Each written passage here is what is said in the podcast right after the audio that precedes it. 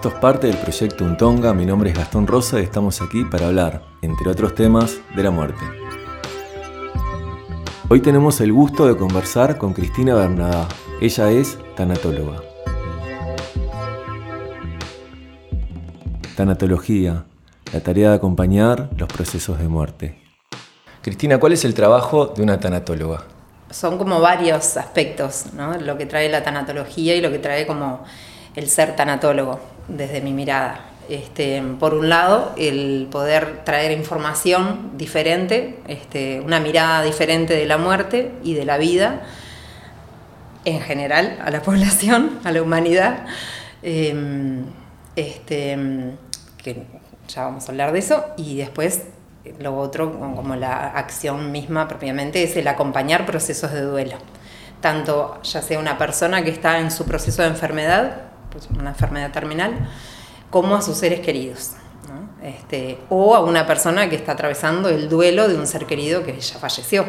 Este, ¿Cuáles, ¿Cuáles son los miedos de una persona que va a morir o, que se enfrenta a una muerte cercana? Como el principal miedo, bueno, es a lo desconocido, ¿no? Este, todo ser humano tiene miedo a la muerte porque tiene miedo a lo desconocido. Y, también como un miedo mayor es a, sufrir, ¿no? Este, a sufrir tanto sea dolor físico como emocional o psicológico. Este, por ahí. ¿Y a qué lugares eh, tratás de llevar a esas personas para, para aliviar ese dolor o esa carga? Ahí va el principal, entender que mm, tirar abajo un, mito, por decirlo así, este, está justamente lo que te decía antes, esta mirada de la muerte que nos, que nos impuso de alguna manera a nuestra sociedad, este, que es pensar en la muerte como lo peor que nos puede pasar, cuando en realidad no es ni lo peor ni lo mejor, simplemente es. ¿no? Todo ser vivo que vive eh, va a llegar un momento en el que va a morir. Está en el contrato. Exacto. Entonces, eh, ya eso te, que te lo digan, que te lo pongan así tan livianamente adelante, te cambia un poco, ¿no? Como esta cosa de decir, ah, pero bueno, yo pensaba que era lo peor. Si no es lo peor, entonces, bueno, y entonces, ¿qué más, no? Bueno, ¿qué más? Eh, el, poder vivirlo acompañado, más amoroso, más humano, más consciente. Em, solo con la posibilidad de tener un espacio o una palabra, una persona con la que poder expresar todo lo que me pasa, ya tenés como casi el 50% ganado, o sea, del miedo, ¿no? Del sufrimiento. El miedo que le tenemos a la muerte también hace que nos dé miedo las personas que van a morir el no saber cómo acompañar mm. quizás o cómo puede ser. Te da miedo todo lo desconocido, lo desconocido, hablar de muerte es hablar de un montón de aspectos. Tiene que ver con, cosas prácticas, como con cosas que pasan por la mente, como con las cosas que pasan por el corazón, ¿no? Y todo se mezcla. Y, y, sí, cuando tenemos a una persona, un ser querido que está atravesando una enfermedad, este, nos da miedo hablarle porque en realidad pensamos que les, hacemos doler más, o sea, les, les traemos más dolor. Y la persona también vive con miedo y con dolor, porque no nos quieren hablar a nosotros de lo que ellos están atravesando por temor a hacernos doler más. Y en realidad lo que sucede es que unos y otros vivimos el proceso en absoluto este, eh, ¿cómo es? Soledad y, dolor. Nos dolería el silencio mutuo también, ¿no? Exacto. Este, ¿Y vos hace cuántos años estás dedicándote a esto? Em, acompaño desde que era una gurisita, acompaño, yo qué sé, tengo como una cercanía con la tercera edad muy especial, natural. ya estaba en el liceo, me acuerdo que me iba del liceo, me tomaba un ómnibus y me iba a una casa de salud donde vivía una abuela mía, una tía abuela.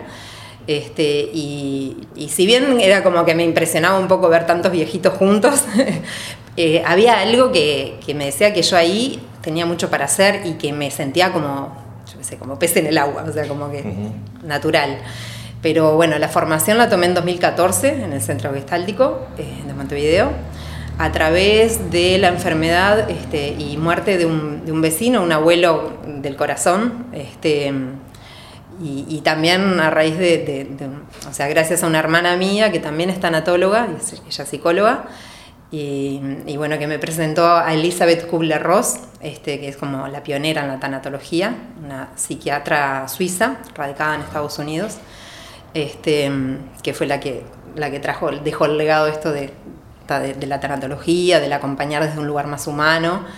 Y, y también dejó como, como una posibilidad de ver el proceso de duelo en cinco etapas, este, que te ordena y te, te, baja un poco como la ansiedad de, de, lo que está, de lo que está sucediendo, tanto a vos como a Bien, ¿Nos puedes contar esas etapas? Sí, como no. Este, ella veía como, bueno, la primera la negación, ¿no? Esto no me puede estar pasando a mí, tanto sea la persona, el paciente como, como el ser querido. Em, después la, la, ira, el enojo, ¿por qué me pasa esto a mí? ¿no? Em, la negociación, eh, esa etapa ella la, puso así como eh, momento en que ya sea el ser querido eh, le pide como sea creyente o no, llega un momento en el que toma conciencia de una fuerza mayor y pide a esa fuerza mayor, o sea, hace esa negociación. Este, si me lo dejas hasta tal fecha, yo después te prometo que, bla, bla, bueno, como esa cosa, ¿no? De, ver la manera de cambiar el rumbo de, de las cosas. Este, después eh, la depresión, el momento en que de a poco vamos cayendo en la realidad y, bueno, y ahí empieza el, como el dolor ¿no? del, del, saber lo que está sucediendo, el entender. Y por último la aceptación. Por último, pero por nombrar las cinco etapas, no que quiera decir que las vamos a vivir, atravesar una atrás de la otra como un librito. No, no, van a ir y venir, van a ir fluctuando este, y nos va a atravesar este, indistintamente, ¿no? ¿Y cuáles han sido tus aprendizajes en, este proceso o quizás tus últimos aprendizajes? Me imagino que siempre vas como descubriendo cosas nuevas, como, ¿qué nos podrías compartir? Vengo ahora mismo de, conversar con una, persona que está atravesando su duelo, o sea, el duelo de, su esposo, y mm, una persona que tiene, por lo que ella me contaba, muchas herramientas, em, este, muchas habilidades sociales, es terapeuta también pero bueno, un gran aprendizaje que me deja y que yo soy consciente de él, ¿no? Pero este, una vez más, y mm, esto que, mm, que, bueno, que uno tiene, sabe que cuenta con mucho para dar a los demás, pero que cuando uno está atravesado por el duelo, eh, parece que no, no, supieras nada, ¿no? Como que, bueno, o sea, y yo me lo digo y se lo digo a la muerte, o sea, yo sé que, que no sé cómo tengo esta cuestión de, de, acompañar hasta el último momento a las personas y he visto el proceso así, ¿no? Este, en personas con Alzheimer, durísimo y todo, pero no, o sea al contrario, no, no, es que no me sienta mal, sino que me siento muy bien estando en ese lugar, exacto. Este,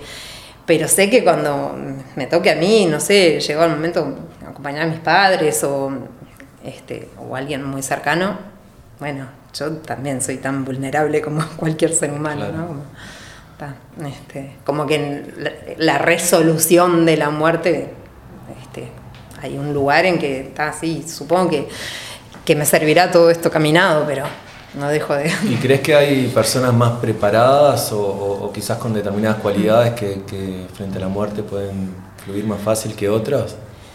como en todo, ¿no? Este, hay personas que nacieron en una familia en donde se hablaba de la muerte con naturalidad y seguro que esas personas están más preparadas que otras en donde la muerte fue siempre un tabú, ¿no? Eso ya es bien diferente.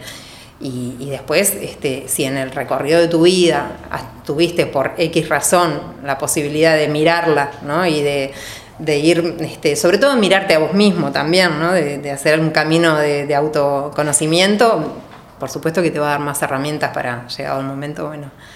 Vos conversás con, personas que quizás sos una de las últimas personas con quien conversan y con quien se abren y si podríamos generalizar qué cosas dicen o qué cosas preguntan o hablan o cuentan las personas que van a morir. Bueno, lo que pasa que con las personas que mm, en esos últimos momentos casi que no dicen. este, mm, te dicen mucho, sí, mm, en otras formas de comunicarse, ¿no? Este, lo, que, lo que he percibido es mucho agradecimiento, muchísimo agradecimiento así por esa cuota de humanidad, ¿no? De estar ahí, este, de estar poniendo de repente voz en palabras, este, cosas que ellos necesitan saber para, poder soltar el cuerpo físico, este, como que la familia va a estar bien, como que pida asistencia a seres queridos que ya se fueron, como que mm, todo el agradecimiento que, que tiene su familia para ellos, que quizás también la familia les cueste poner en palabras esas cosas, y en realidad esta persona este, lo que necesita para esa habilitación, ¿no? como para poder soltar la materia, que es lo más difícil, porque es otra parte también como de esa cultura, ¿no? del apego, ¿no? Este, que no nos enseñaron a, a, ser como más livianos. Claro. Este, y hay una idea de, creer más en ese momento, como de, aceptar, este, mismo esto, como lo, que mencionás de, los ancestros, o, como de repente aparece esa figura y se vuelven más fuertes en, ese momento. Y aparentemente sí, este, digo aparentemente por lo que me han transmitido, ¿no? Este, también... O, personas, por ejemplo, con Alzheimer, que, que ya no están como en una conciencia de, de, acá, del, vos quién sos y sé que ella es mi hija, no, no tanto, pero sí tienen como una comunicación evidente con, personas que ya se fueron, de su familia, porque las nombran, las traen todo el tiempo, este, en, la última etapa, ¿no? este, y sí, sin duda que este, el tema de la, de la creencia es, es, algo que te permite también como, bueno, sentirte más acompañado, digamos de dónde agarrarte. ¿Y qué lugar ocupan los buenos recuerdos en alguien que, que se está por ir? Sí, exactamente no te sabría responder, pero sé que... Mm, este, mm, Hay quizás un volver a, la infancia o a, lugares, viste, como de, que, quizás sean lugares lindos en esos momentos difíciles.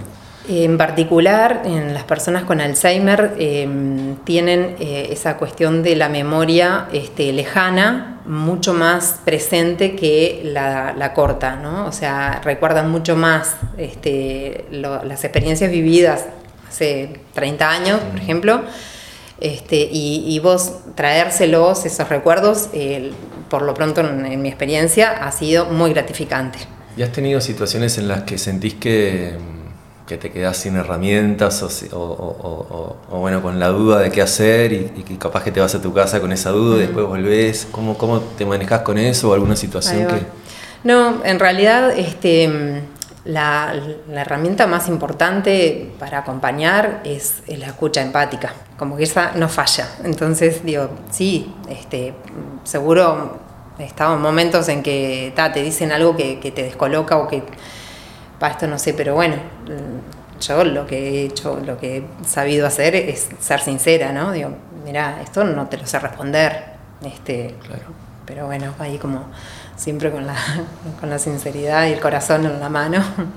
¿Y cómo, cómo recargas vos tu energía en, luego de pasar por estas situaciones mm. que quizás son difíciles, ¿no? Siento que, que no sé, cuando sentís que una una misión es tu misión, cuando hay algo que es parte de tuyo. Em, cada acompañamiento que he hecho no me ha devastado, no me ha dejado hecho pelota, sino por el contrario, contrario me ha recargado las pilas. Este, siento que me, nutre de, todo punto de vista.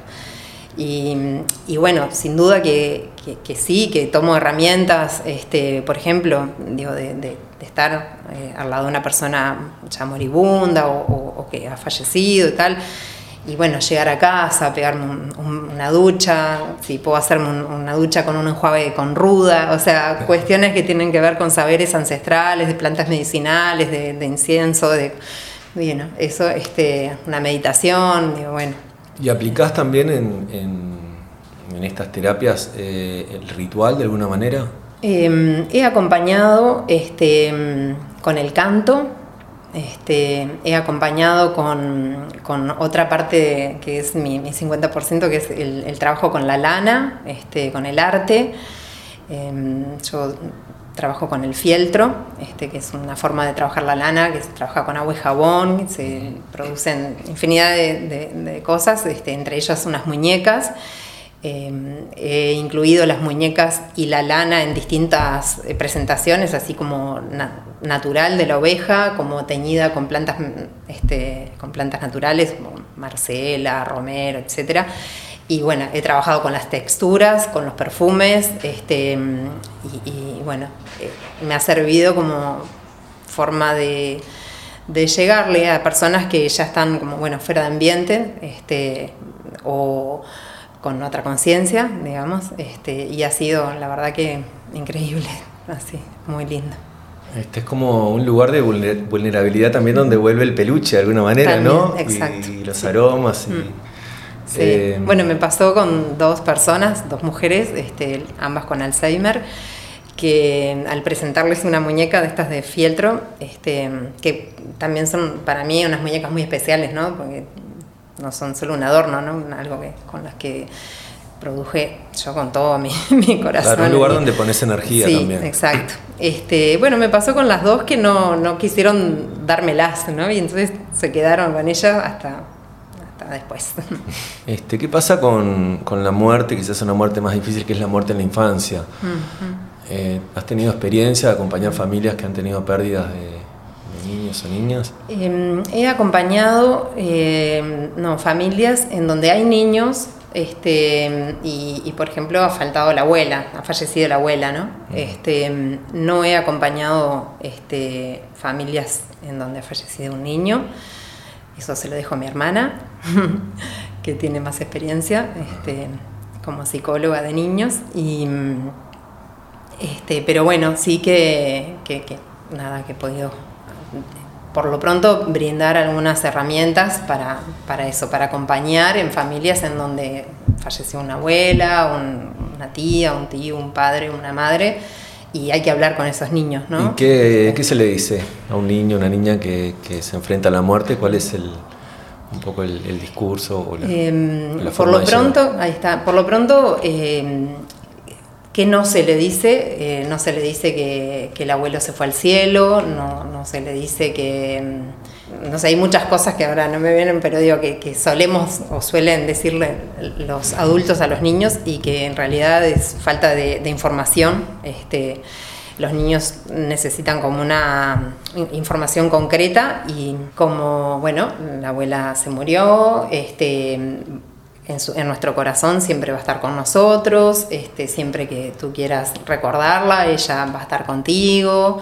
Em, en fin, en el amor que nos, que, todo lo, que vivimos y tal. Y en realidad eh, los niños te preguntan, le decís lo que ellos necesitan saber en ese momento y ya no, ya está, no es que precisen una así como, resuelto. Es una cosa infinita y súper larga, no, son concretos. Y así lo entienden, lo asimilan, porque no tienen todas las capas de, esto que te decía, ¿no? De, la cultura del adulto, ¿no? Que fue como sumándole capas y, tabúes y, cuestiones complicadas, ¿no? Ellos, para ellos la muerte es natural, ¿no? así como se muere una mascota, se muere una planta se muere también las personas. Este. Justo te quería preguntar sobre mascotas y plantas, que era como las personas que van a morir, mm. de alguna manera las mascotas pueden ser un, acompañamiento importante, o las plantas, o hay, hay ¿tenés idea de, algo que haya sucedido? No, o sea, no y sí, eh, en realidad, por ejemplo, este abuelo que te digo que a partir de él fue que, conocí la, tanatología y, tal, este, él era una persona de campo, este, que toda la vida plantó este, su, huerta, trabajó en las viñas. Y mm, ese día en que falleció, estuvimos casi todo el día acompañándolo, este, estuvo rodeado de, verduras, de, de toda producción de, la huerta. Y, nada, fue como muy significativo, ¿no? Este, no solo lo, pudimos acompañar con cantos y con todo el amor y la, conciencia y de a poco también habilitándole a, despedirse, eh, sino rodeado de lo que era parte de, su vida, lo que fue parte de su vida, que es los productos de la tierra. Este, sin duda que calculo que, sí, las mascotas ni que hablar. Este, eh, esta persona no, tenía mascotas, pero... Eh, este, ¿Y cómo podemos prepararnos desde hoy para morir? informándonos, este, hablando de, lo que, de, lo que son nuestras creencias, este, de lo que nos gustaría, o por lo menos informándonos de lo que a mí me gustaría, en el caso de que yo me muera, por ejemplo, este, de que, lo que hacen conmigo, ¿no? que quiero que hagan o como quiero que, resuelvan, dejar resueltas las cosas, este, ya sean cuestiones vinculares, o sea, no tener relaciones este, truncas, ¿no? Digo, poder resolver todas mis, relaciones. Este, eh, poder resolver todo lo que tiene que ver con, bueno, todo lo, lo material, ¿no? Digo, ir lo más liviano posible, o sea, para que ese momento sea para mí y para los que quedan lo más liviano, lo más fácil posible. ¿no? Se complica más el duelo si además hay que resolver todos los trámites, ¿no? Es que sin duda, por eso como que hablar de la muerte es hablar de un montón de aspectos, ¿no? Digo, cuando la persona ya falleció, este, la, la familia se encarga, se tiene que encargar atravesando eh, todo lo que tiene que ver con lo emocional y, lo, psíquico, este, todo lo práctico, ¿no? lo, real que tiene que encargarse de, desde la ropa que dejó en la silla a todo el papeleo, ¿no? este, infinito que tenemos los seres humanos para vivir. ¿Y, para vos qué es la muerte? El misterio, el gran misterio. Bien, ¿y te da miedo? No, me da pena dejar esta vida, pero digo, está, eso, ¿no? Como bueno, este, también estoy como muy confiada en que cuando me vaya de acá, voy a otro lugar y en donde me voy a reencontrar con todos mis seres queridos que ya no están, que ya partieron. ¿Qué diferencia encontrás con morir en una casa y morir en un centro de salud? Bueno, justamente lo que Elizabeth Kubler-Ross trajo en los años 50 es esta cosa de humanizar la muerte, rehumanizar la muerte, ¿no? Este, entendía que, mm, que las personas muriendo en soledad, en un sanatorio, llena de tubos, como que ¿no? Era como lo más amoroso y, este, y humano. Y, también sobre todo, este, bueno, en aquella época en que ella empezó como a, darse cuenta de que el ala del hospital en el que trabajaba, eh, el ala donde estaban los enfermos terminales, los moribundos, este, estaban ahí, tipo, dejados hasta que se murieron, bueno, nada, como un control medio mínimo y tal. Y este y fue por medio de una, de una persona de, la limpieza que esta doctora Elizabeth Kubler-Ross observó que después de que ella pasaba por los enfermos, que no veía muy bien qué es lo que les hacía, eh, habían, o sea, cambios muy notorios, este, hasta que se acercó y le dijo, discúlpeme, pero yo no, no entiendo qué es lo que usted hace con las personas. Hago lo que en realidad cualquier ser humano quisiera este, que le den al momento de morir un, poco de atención. Les tomo la mano, les digo estoy acá. Este, y bueno, entonces ante tu pregunta, este, de si morir en casa o este, rodeado por los seres queridos, o morir eh, rodeado por un montón de gente con tapabocas y tubos, y es como bien diferente, ¿no? Es como nacer, ¿no? Esto de nacer en casa o nacer con la luz blanca del, sanatorio, este, que no es lo mismo, ¿no? Como esa amorosidad. Esto, esto que me decías de que a veces a quien está muriendo la cabeza mm. se le da un poco, y me mencionabas mm. la mano, que, mm. hay un punto de contacto ahí donde la persona es consciente de... Sí, aparentemente el oído este, y el tacto son como de los últimos eh, sentidos que se pierden.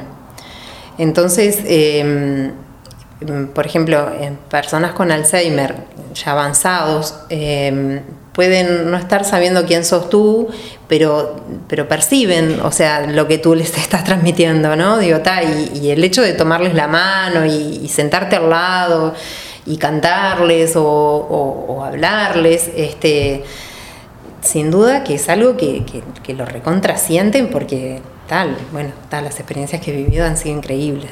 De, devolución ah, de, un agradecimiento y un amor infinitos. Este, y por otro lado, este, como te decía, este, este abuelo que acompañamos y hasta ahí, hasta, el final, eh, ese último día yo tuve la posibilidad de estar con él un rato a solas y, y estando él ya en coma, este, que es lo que se dice fuera de ambiente, eh, al yo irle poniendo en palabras todo el agradecimiento que teníamos hacia él, todo lo que nos había dado, este, también eh, como bueno, brindándole la seguridad, la certeza de que a Mirna, que es su esposa, este, no le iba a faltar nada, que siempre iba a estar acompañada por todos nosotros, que podía irse tranquilo, que le pidiera ahí como bueno, este, que le tendiera una mano a su hija, que su hija Natalia había fallecido con 23 años.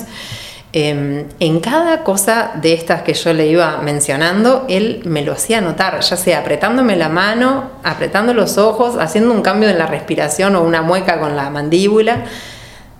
Una cosa que se te erizaban los pelos.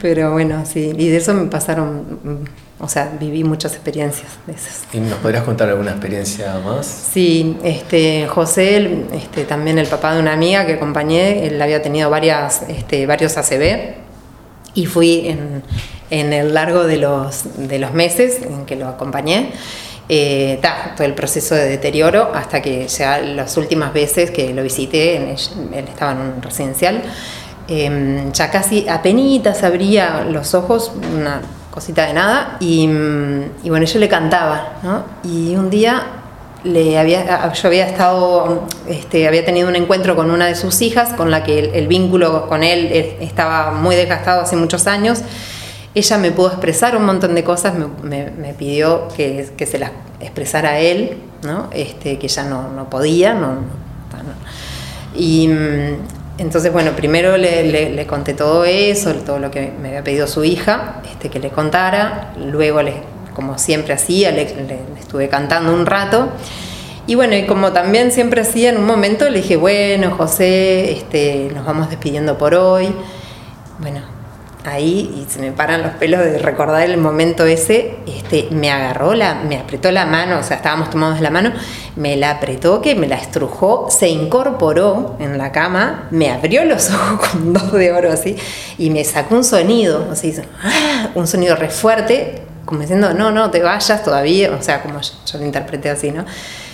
Y ahí le dije, le puse en palabras, ¿querés que me quede un rato más? Este, se recostó, se empezó a aflojar de vuelta, le seguí cantando un rato más, como 15, 20 minutos más, y, tal, y bueno, y después de un rato le volví a decir, bueno, ahora sí, si te parece, me voy a ir, nos vemos la semana que viene, él me soltó la mano, y me fui, salí, me faltaba un poco más. Sí. Cuando cantás, ¿qué cantás? Canciones este, que van como directo al alma. No me vas a hacer cantar acá. No, no, es que te vayas a hacer cantar, pero, pero saber de dónde este, vienen o, cómo. Ahí está. Bueno, yo las conocí este, en la comunidad donde vivo. Este, vivo en la comarca, una comunidad de veintipico de años, 25 años, estamos juntos en Sauce, Canelones, y, y ahí muchos eh, hermanos, hermanas, este, como, bueno, recorren un camino espiritual, este, que es eh, el camino de los hijos de la tierra, que tiene mucho contacto con la naturaleza, el fuego, los, elementos, ¿no?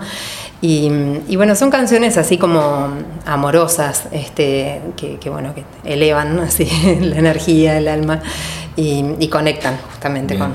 ¿Y, también tenés instrumentos en, eso, en esos cánticos? O, eh, En general no, pero sí que he usado en algunos acompañamientos este, un, un cuenco tibetano. porque hay algo también general, la vibración, ¿no? sin duda, sí. Este, eso. Este, y, las campanitas que no me acuerdo cómo se llaman, pero también. Hay una idea de, de, contar los secretos antes de morir o de liberar y de, ¿Te sucede eso también? ¿Hay una intención de, que fluya esa información, que no quede trancada, de no llevármela? Sí, o sea, me ha pasado, claro, de que, mm, de que surgen tanto en la persona que está atravesando este, su proceso de enfermedad como en los seres queridos, como en los familiares, este, que surgen expresar eh, eh, estas cuestiones de, como de ruptura de los vínculos, ¿no? porque en realidad este, mi hija, que no sé qué, que no sé, está como, ¿no? Como cosas que, claro, que te das cuenta que no están eh, subsanadas este, y que mm, simplemente poder tomar eso que, esa información que viene eh, hacerle una devolución o, permitirle que, se exprese y, de repente si están las dos personas en vida de poder habilitar esa, ese encuentro ¿no? o esa palabra de, la otra persona, bueno, esto que te decía que sucedió con, el papá de esta amiga, em, esto que hizo la hija, que ella no lo pudo hacer porque por eso, porque su vínculo con el padre estaba muy roto hacía muchos años y emocionalmente también le costaba muchísimo. Entonces me pidió si yo podía decirle a él cuánto lo amaba, cuánto le agradecía, este, nada, esas son cosas simples, ¿no? Digo, pero simples, pero fundamentales. exactamente. Se habla por ahí que los muertos se comunican con nosotros en los sueños o, de diferentes formas, o quizás como, no sé, está la mariposa, el colibrí, o, determinadas situaciones que suceden, una música que suena. Eh, las personas que estás acompañando a duelar a sus muertos, te cuentan, han tenido situaciones donde, donde conectan con ellos. ¿Podrías contar algo?